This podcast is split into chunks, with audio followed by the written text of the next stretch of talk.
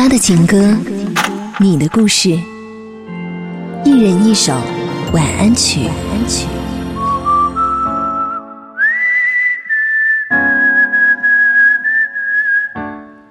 今天晚安曲背后的晚安故事非常特别，是一封情书，来自微信当中的多肉小姐。文字很长，我特意挑选了其中的两个段落来和你分享。他说：“想起要写一篇文字给你，我的嘴角就忍不住上扬，我的眼眶也忍不住湿润。翻了一下手机相册，还有微信的聊天记录，我才意识到我们在一起才短短几个月的时间，但是就像是经历了好些年一样。认识你之前，我一个人的生活自由自在，不用每天固定的时间打电话，也不用和另外一个人分享我的时间。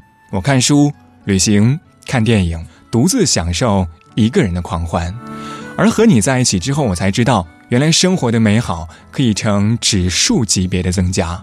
我们虽然是两个独立的个体，但是我们可以拥有八只眼睛，因为都是近视眼；四只耳朵去感受这个世界，还有两个大脑思考。我们是彼此的延续，互为补充，也互为依靠，因为彼此，世界变得更为值得。二十三点零五分，他的情歌，你的故事。我们先来送出今晚的一人一首晚安曲，来自王菲带来《我爱你》。